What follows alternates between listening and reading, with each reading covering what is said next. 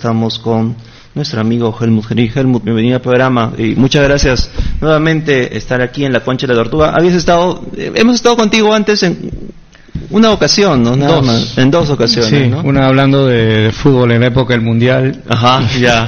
y la última vez que, bueno, íbamos a hacer un programa para hablar del tema político, pero nos tomó por sorpresa el tema de la universidad y, bueno, le dedicamos un poco el, el programa a la educación, ¿no? Gracias, Ajá. José, por invitarme nuevamente a tu programa. No, más bien tan gracias. sintonizado y tan chévere. No, gracias a ti más bien y este siempre pues eh, Helmut también es una especie de polímata, Helmut tiene una amplia lectura también de las cosas y, y- y por eso lo convocamos para hablar justamente Helmut de ese tema de la violencia, tema que ya habíamos tratado en el programa anterior, pero bueno, eh, se sigue suscitando, se sigue dando. eh, 20 en 24 horas, eh, seis eh, infanticidios, seis niños, niñas que han perdido la vida. Entonces, eh, esta ola parece galopante también de, de- un poco de estamos por ahí justificando las cosas. En Ica creo que también con el caso de la, de la niña Brunella, que bueno, más que violencia, simplemente fue un caso muy trágico. Y por ahí también las personas como que decían dónde estaba la madre, como cuando también, bueno, o sea, no hay que imputar a nadie ningún tipo de acusación, ¿no? En ese sentido, ¿no? Tampoco a cualquier padre se le puede escapar, un hijo se le puede perder en algún momento determinado, pero eh, vemos que la violencia está, vemos que la violencia es permanente. Eh, tú también me señalabas en interno acerca de la violencia ejercida contra las mujeres también, algo, algo desde luego muy justificable, un tema muy importante y también, que duda cabe, un tema ya muy en boga, ¿no? Una narrativa que también es usada o también es perorada o manifestada por determinados colectivos. ¿Cuál es tu lectura de este panorama? Bueno, en realidad, José, yo creo que una de las principales razones por las que eh, la sociedad no cambia o evoluciona, o no evoluciona, o no mejora, o no crece, y hablo de la civilización en general, es porque mm, todavía no somos capaces de aceptar nuestra condición humana en todo el sentido de la palabra, con lo bueno y lo malo.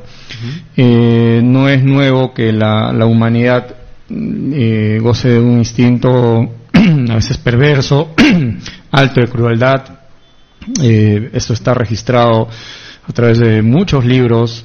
Puedo citar uno de ellos, el libro de Jared Diamond, eh, Armas, Arm- Armas, Gérmenes y Acero, por ejemplo. ¿no? En, en ese libro nos queda eh, de manera bastante clara cómo el hombre desde su origen eh, siempre estuvo situado en el medio de la violencia. ¿no? Este es un tema que podríamos decir incluso eh, es de carácter genético y que en realidad se ha ido eh, regulando en base a las normas, a las leyes. eh, muchas de las cosas que nosotros no cometemos, no las cometemos por miedo a un castigo. ¿no?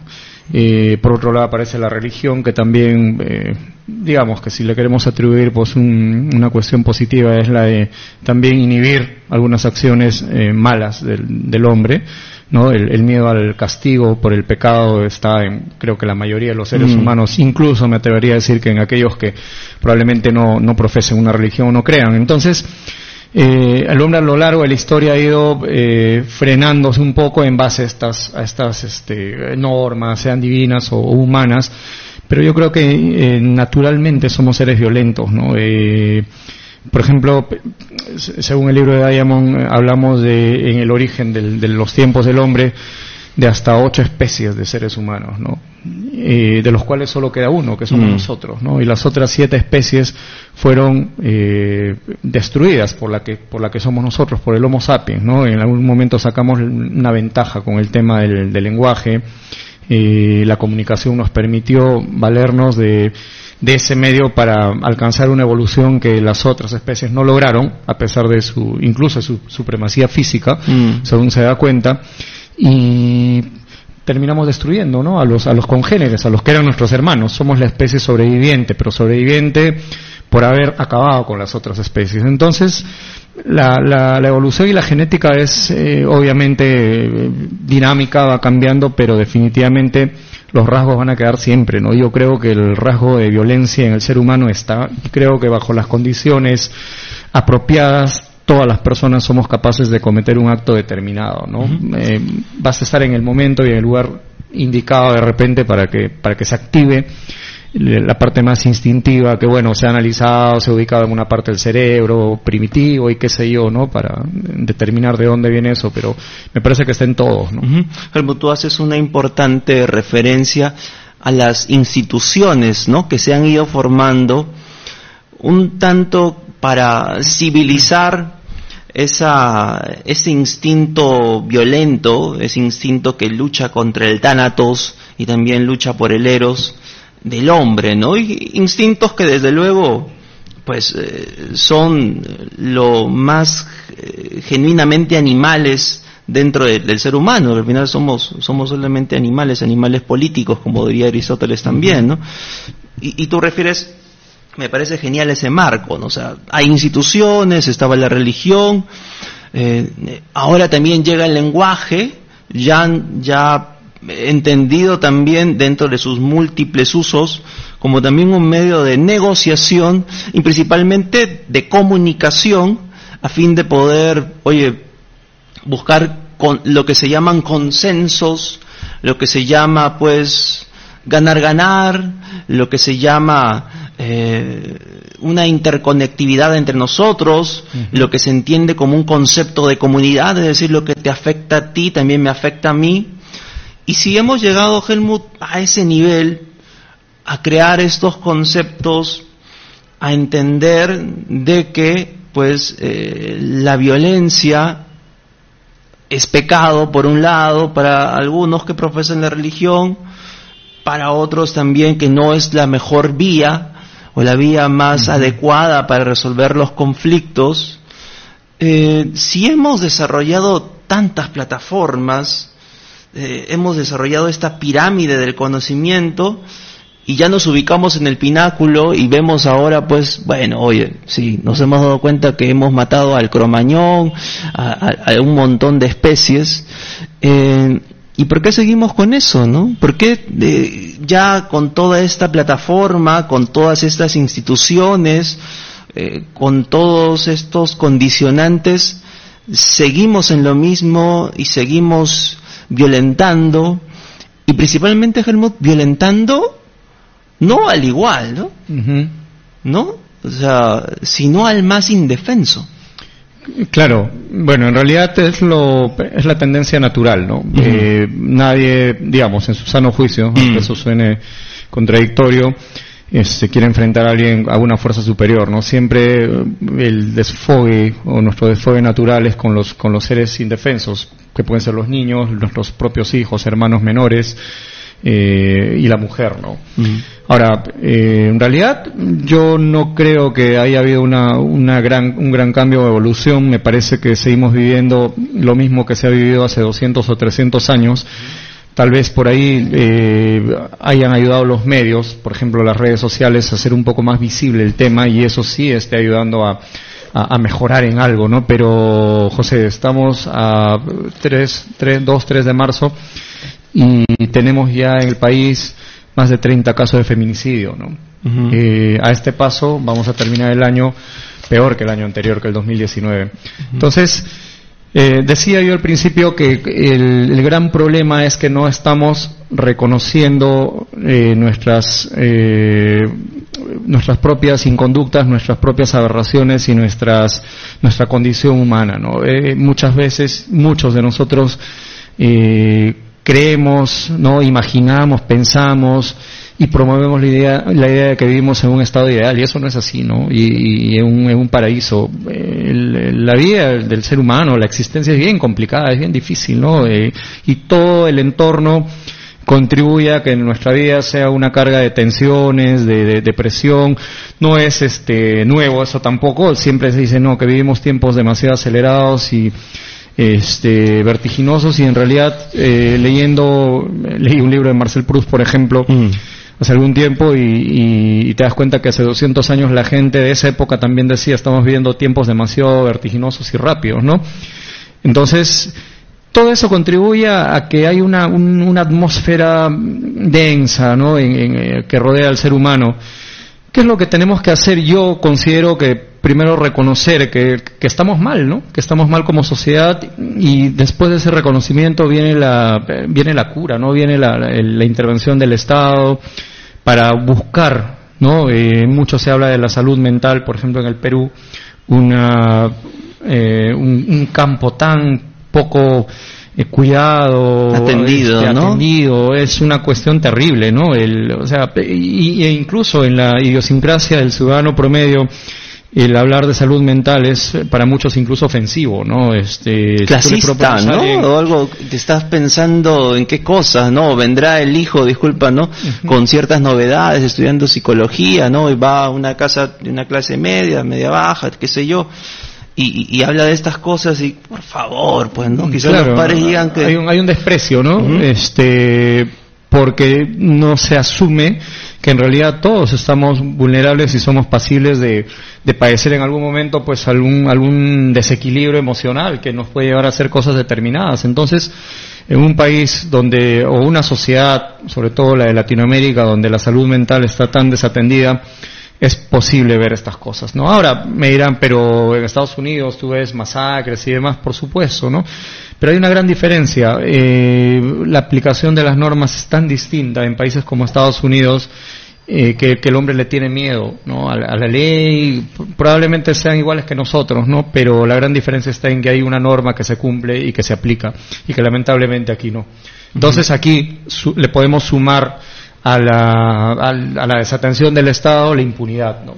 Vivimos en un país donde la impunidad campea tanto en los de arriba como en los de abajo. ¿no? Claro, es, lo que tú dices, no es la falla de las instituciones, ¿no? Y una institución que, por ejemplo, es, en este caso, la ley, ¿no? Si no es respetada y no es ejercida eh, de manera efectiva por las autoridades, eso hace que también la institución de la autoridad, la institución del Estado, pues, quede también en, oye, es inútil, ¿no? Si las autoridades no realmente ejercen esto. Quiero rescatar algo que dijiste, Helmut. Comenzaste diciendo que la violencia es este desfogue, este desfogue, ¿no? Entonces, se me ocurre que, claro, la violencia que es un desfogue, ¿es un desfogue de qué? De frustraciones, ¿de qué? Frustraciones acerca de cómo viven, de cuál es su realidad, eh, su realidad familiar, su realidad sexual, psicosexual, afectiva, o sea, porque personas para ejercer este tipo de acciones, ¿no? que no vamos a detallar aquí, pero o sea, ¿me entiendes? O sea, para ejercer eso ya no hay, o sea, hay realidades eh, sexuales y entidades sexuales como eh, la atracción o la vida sexual en todo sentido, no estamos hablando solamente coital, eh, la realidad emotiva, y es algo que se está dejando de lado, ¿no? Esta salud mental que tú, que tú señalas. Sí, y sobre todo hay que tener en cuenta un, detalle bien importante, José. nosotros, muchos países, incluido el nuestro, eh, venimos de etapas traumáticas, ¿no? La, sociedad siempre está, cada nación está pasando por etapas eh, que, marcan un hito en su historia. En este caso, por ejemplo, nosotros vivimos una etapa terrible, si hablamos de, lo reciente, en la época de Sendero Luminoso, ¿no?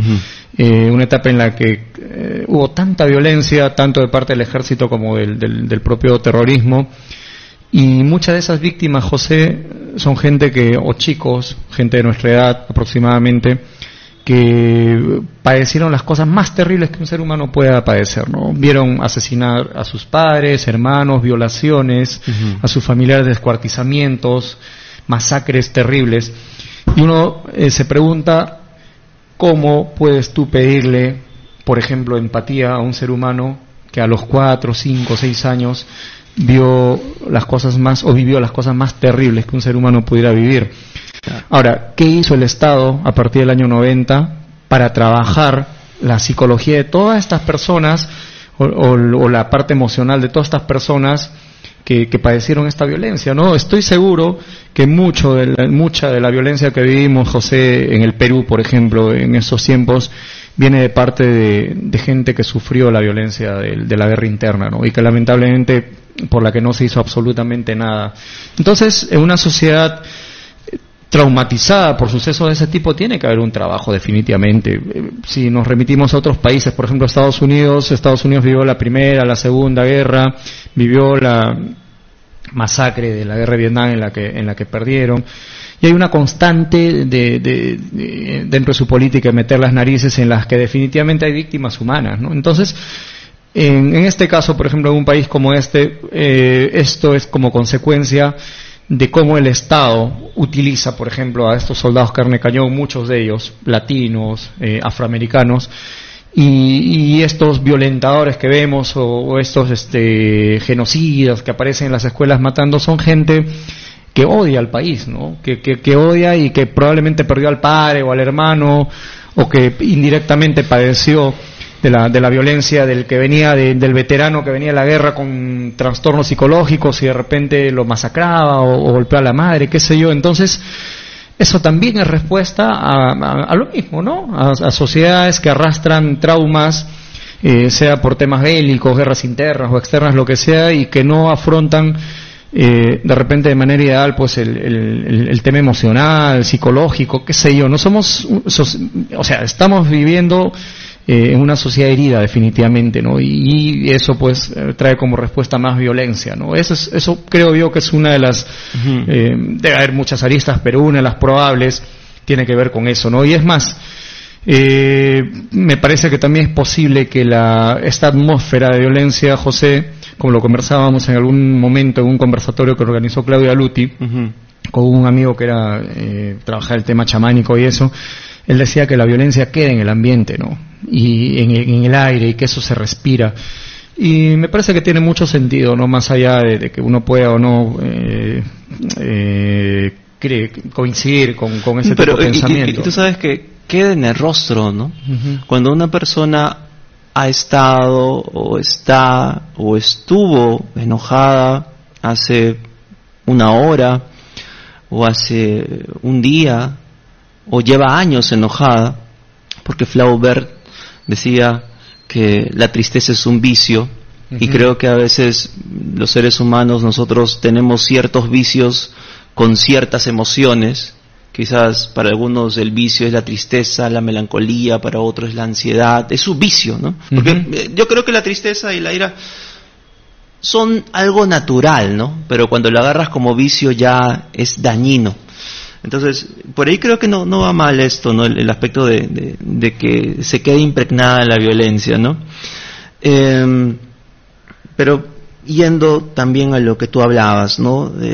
haciendo toda una remesa de todo este horror, ¿no?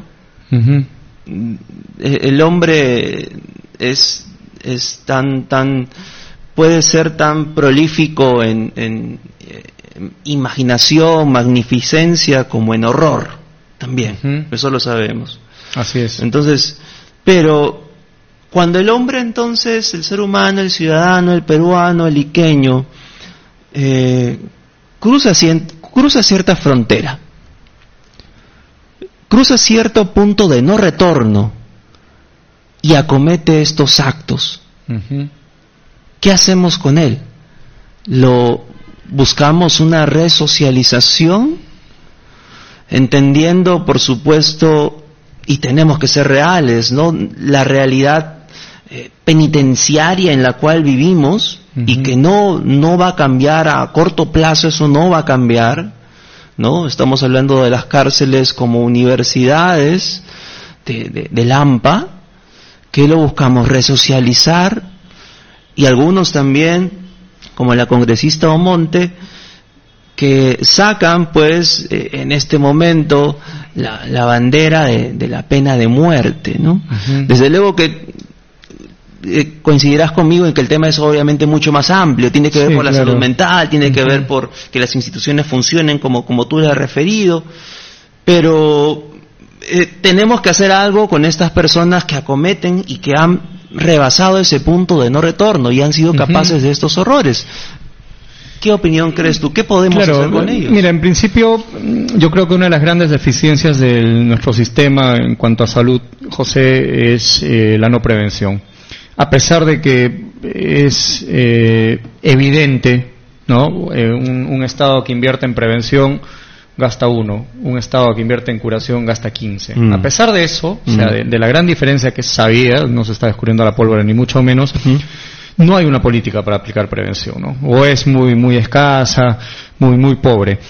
Eh, la salud mental no está exenta de eso, ¿no? Y definitivamente, eh, ahora es mucho más fácil determinar, incluso porque las instituciones educativas eh, tienen psicólogos, por ejemplo, yo trabajo en un colegio, es mucho más fácil prevenir y, darse cuenta que puede haber alguna tendencia psicopática, por ejemplo, en un joven, en un niño.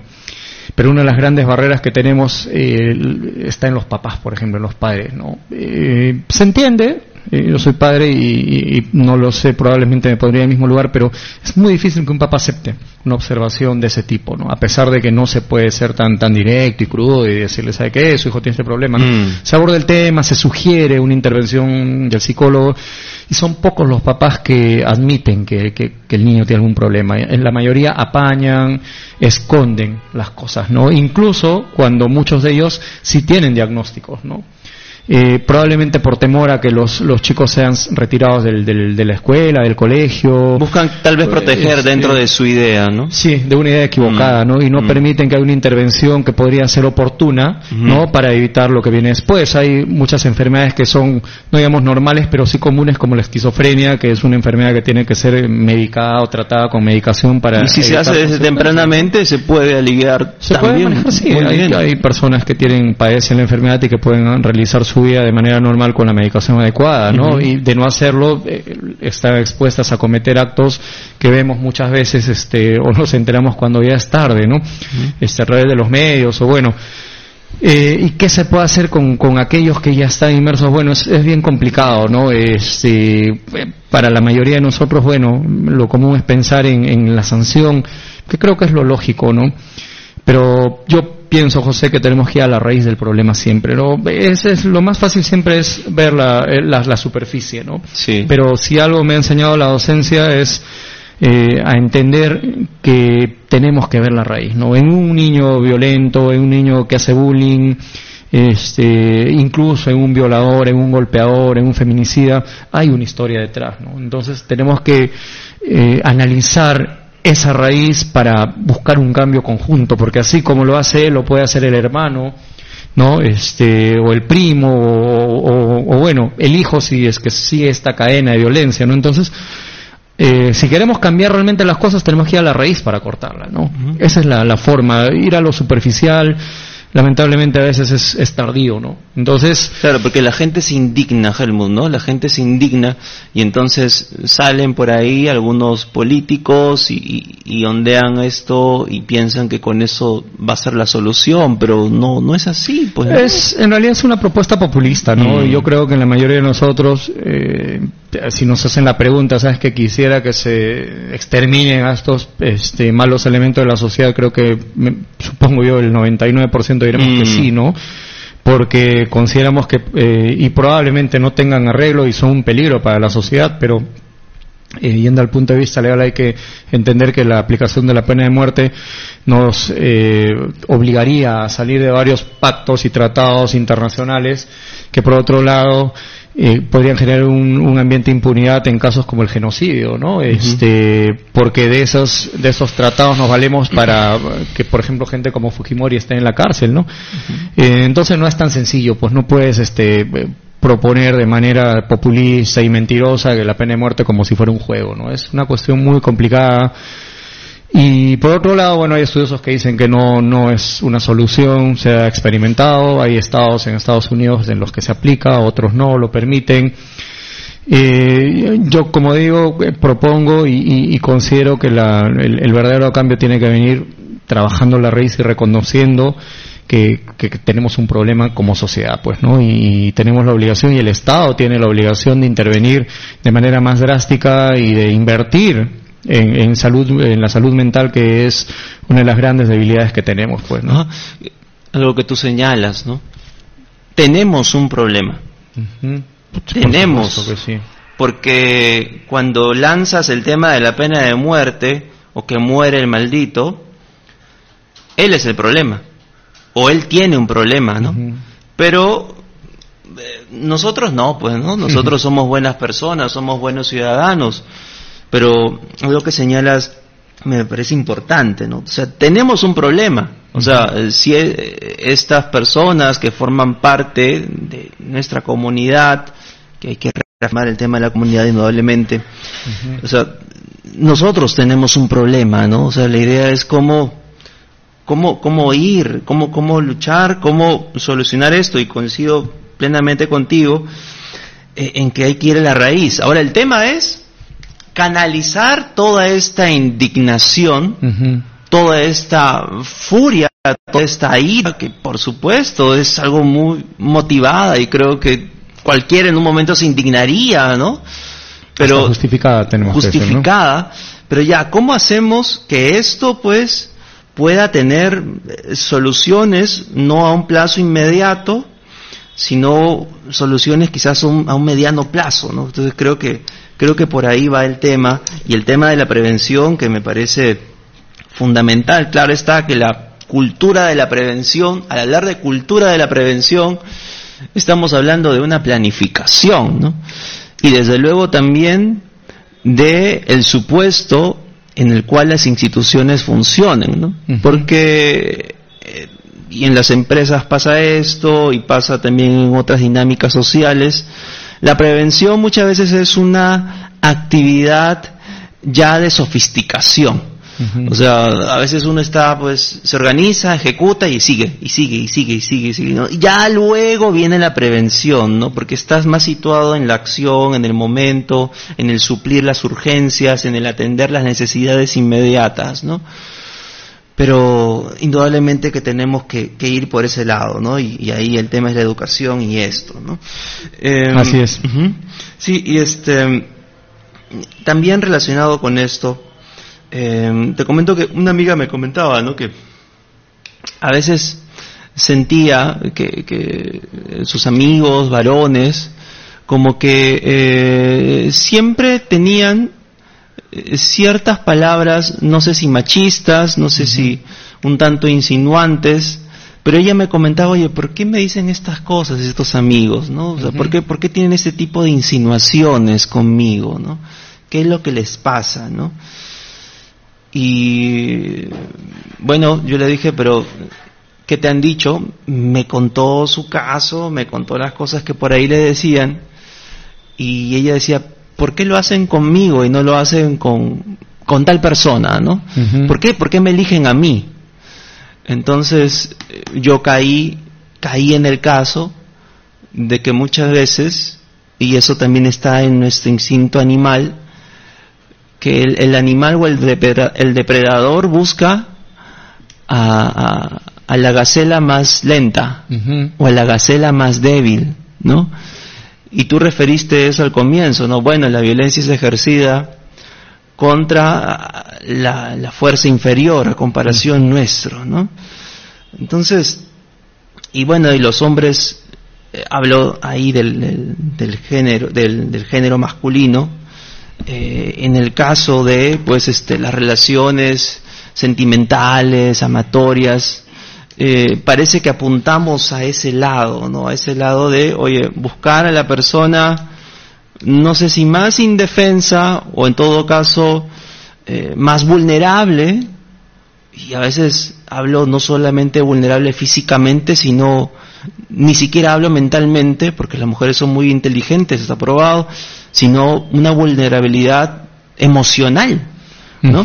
Entonces, eh, o sea, y ahora, claro, ya parece que, que esto ha sido tomado por los sectores del feminismo, no sin poca razón en ese aspecto, pero ya hay una generalización, ¿no? Que el hombre, el género masculino, todos los varones, ustedes, son el enemigo, son violentos, ¿no? Y y prácticamente no sé si ese es el camino, ¿no? O sea, estamos un poco como tergiversando este tipo de cosas, ¿no? Sí, pues mm. em, debo reconocer, José, que también he, tenido discrepancias en ese sentido, al igual que tú, con algunas posturas un poco extremas. Pero también, si uno se pone a pensar eh, de manera consciente, sensata las cosas, eh, esto es producto de lo que hemos hecho nosotros como mm. género, ¿no? Es mm. decir, eh, si de algo no se les puede culpar a las feministas o a las mujeres o personas que estén inmersas en esta lucha es de aquello que nosotros hemos generado, ¿no? Si hemos creado un monstruo, es un monstruo que hemos creado nosotros con nuestras acciones, mm. nuestras actitudes. Lamentablemente, tal como hablábamos hace un momento del tema de la violencia de manera general, el machismo también es una cuestión que eh, inherente, algunos estudiosos consideran que incluso genética, ¿no? Y que está metido, y no solamente, ojo, en, el hombre, ¿no? Sino incluso en las propias mujeres. Y claro, esto es, esto es una eh, serie de, sucesos que vienen, pues, este, de hace mucho tiempo y que han ido eh, metiéndose en la cabeza generación tras generación, tanto de, hombres como mujeres, ¿no? Y, probablemente incluso en muchas sociedades tengamos más mujeres machistas que hombres machistas, ¿no? Eh, y eso lo puedes corroborar ahora, por ejemplo, cuando vemos algún, alguno de estos feminicidios o nos enteramos los comentarios en las redes, eh, la insensatez, la insensibilidad viene tanto de hombres como de mujeres. Eh, y el juzgamiento, prejuzgamiento también, ¿no? Entonces, eh, esa es otra de las, de las grandes taras que tenemos que quitarnos de la cabeza, ¿no? probablemente nosotros, basados en la fuerza física superior que en general tenemos, sobre la mujer hemos ejercido pues una, una violencia y un dominio y un sentido de posesión que, va más allá de lo, de lo normal, ¿no? Eh, un, sentido de que, equivocadamente llamamos de a veces de amor o de pareja que, que ya en realidad linda con, con, con, la posesión, ¿no? Con la propiedad. Y, y, eso hay que reconocer que lo, lo hemos padecido, lo padecemos todos, ¿no? Eso es algo, con, es una carga con la que hemos venido pero que con la que tenemos que ir trabajando nosotros de cara a, lo que viene, es decir, con nuestros hijos, con nuestros sobrinos, con nuestros estudiantes, con, con aquellos eh, a quienes todavía podemos formar, ¿no? Eh, yo creo que esa es en realidad la principal labor. Eh, difícilmente muchos de nosotros vamos a cambiar radical y totalmente, ¿no? Probablemente podamos mejorar en muchas cosas, ¿no? Este, yo, por ejemplo, eh, estoy en contra del machismo o tengo rasgos antimachistas en, en gran cantidad en muchos sentidos, pero estoy seguro que tengo muchos otros rasgos de machismo con los que voy a morir, ¿no? Y que, y, que sé reconocer que no voy a poder cambiar porque están en mí, ¿no? Y que probablemente en algún momento los haya reconocido y haya dicho tengo que hacerlo, pero no puedo, ¿no? Entonces, creo que nuestro trabajo o el trabajo de nuestra generación, como se está haciendo en otros aspectos, como por ejemplo el respeto a los animales, que me parece que se han dado pasos importantes, este, nuestro compromiso es trabajar hacia el futuro, ¿no? Hay que trabajar con las generaciones que vienen y es una cosa que, por ejemplo, dentro de la docencia tenemos la suerte de poder hacer, ¿no? Y a formar generaciones con otra, otra mentalidad, ¿no? Con, con un respeto distinto hacia el, hacia el género y una, un valor eh, real eh, que se le debe dar a un, a un ser que en realidad más allá de, dar la vida o procrear está dotado de una inteligencia que estoy seguro José sin la cual muchos de nosotros fracasaríamos y fracasaríamos como sociedad no yo estoy convencido de que la sociedad en un mundo imaginario solo con mujeres más allá del tema genético porque van a decir cómo hacer la procreación mm. imaginemos simplemente dejando hablar el tema de la, de la, de la procreación una sociedad con mujeres podría vivir y durar mucho más tiempo que una sociedad solo con hombres, ¿no? Estoy convencido de eso.